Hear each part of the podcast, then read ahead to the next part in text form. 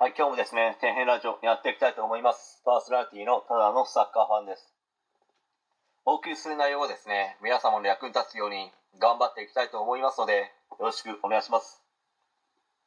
えー今回はですね、職場で何回もある人に蹴られているのに、辞めない人の話について、まあ、ちょっと語っていきたいと思うんですけど、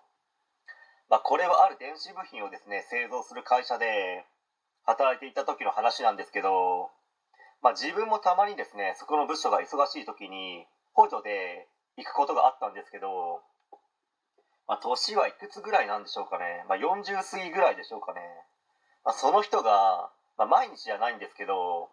見た目がですねいかにも元ヤンキーの人に失敗したりとか間違ったりすると、まあよく蹴られていたんですよね。まあ、それ上の人間は知っているのに何もしようとしなかったんですよ。もう今考えたらありえないことですけどね、まあ、その人はそこまでされているんであればやめればいいのにと思うんですけどやめないんですよね。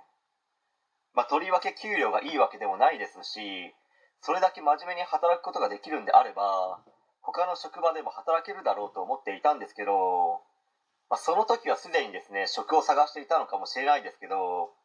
まあ、そこまでやられて我慢する必要ってないですよね。しかしですねまあ次の就職先もやっぱりですね同じような工場での勤務になるんでしょうね、まあ、年も年ですから選べるこう仕事自体が少なくなってしまいますからね。若い時から自分で仕事を作るスキルだとか知識などをしっかりと勉強して行動していないと、